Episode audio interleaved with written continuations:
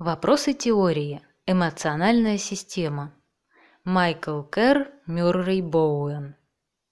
Концепция эмоциональной системы – одна из самых важных в теории семейных систем.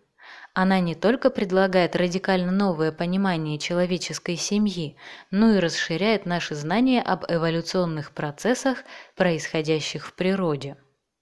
По значимости и возможным последствиям эту концепцию можно сравнить с дарвиновской теорией эволюции. Лорен Айзли суммирует вклад идей Дарвина следующим образом. Теория Дарвина нанесла человечеству один из самых страшных ударов – продемонстрировала физическую близость человека к миру низших животных. Дарвин показал физическую связь между человеком и низшими формами жизни – Боуэновская теория эмоциональной системы создала основу для прослеживания связей между поведением человека и животных.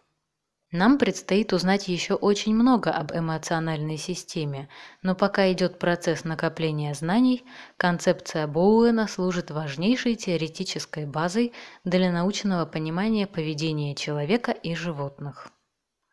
Поскольку наше знание о живых системах ограничено, мы можем дать пока только достаточно общее определение эмоциональной системы.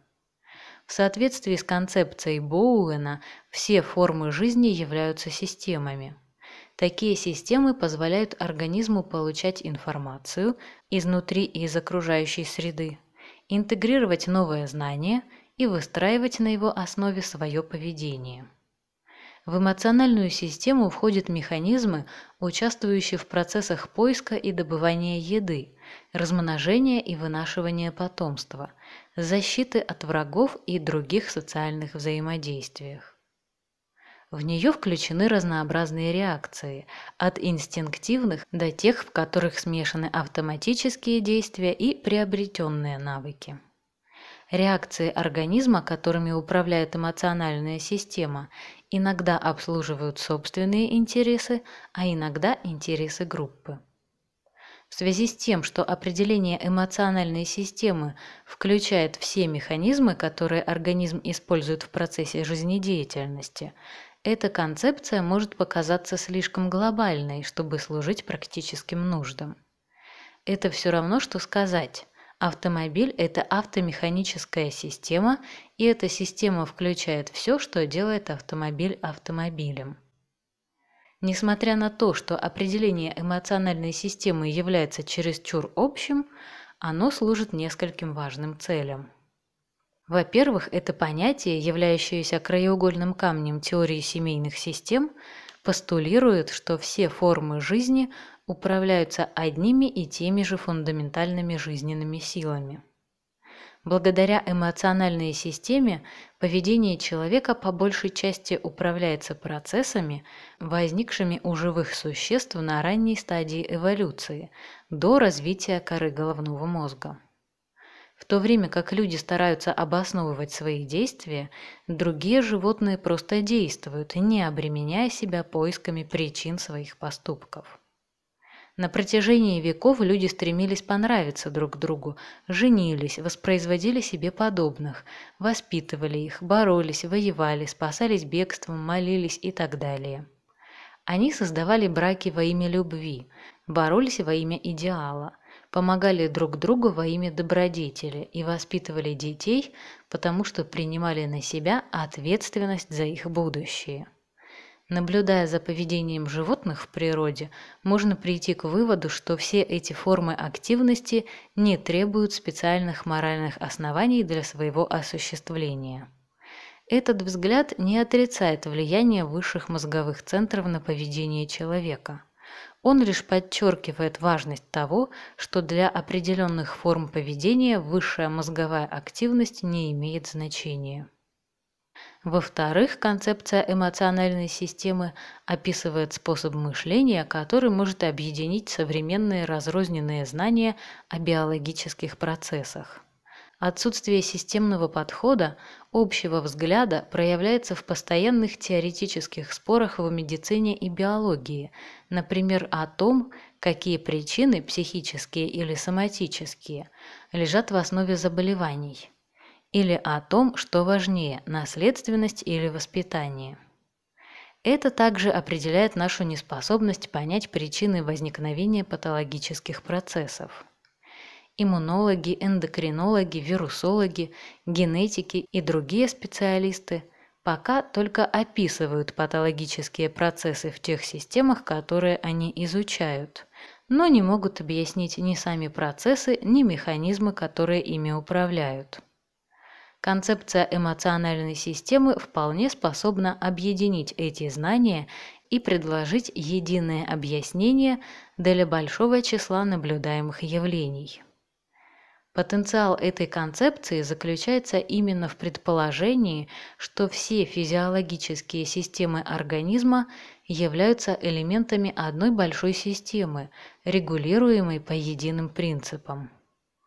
Предполагается, что эти управляющие принципы родственны тем, что существуют во всех природных системах. Если человека рассматривать как эмоциональную систему, это может расширить наше понимание такой клинической проблемы, как рак. Возможно, причина этой болезни состоит в нарушении баланса этой эмоциональной системы. Такой вариант объяснения ракового заболевания значительно отличается от установок большинства исследователей рака, сфокусированных на процессах, происходящих внутри раковой клетки. Вопрос в общем виде формулируется примерно так. Что же произошло с этой клеткой, после чего она стала вести себя ненормальным образом?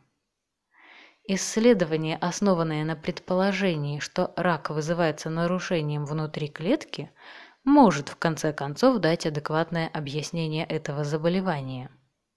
С другой стороны, адекватное объяснение может быть основано на представлении о человеческом теле как некой биологической целостности, например, как колонии клеток. Тогда рак будет отражать нарушение этого целого. Нарушение, происшедшее внутри клетки, будет отражением нарушения большой системы, частью которой является орган, пораженный раком. Такое объяснение возникновения ракового заболевания по общему признанию достаточно спекулятивно. Исследования семьи выявили несколько важных принципов, которые управляют эмоциональной системой семьи. Однако мало известно о тех принципах, которые могут управлять системами отдельного организма. Предлагая концепцию эмоциональных систем для объяснения жизнедеятельности индивида, мы хотим лишь указать возможное направление будущих исследований.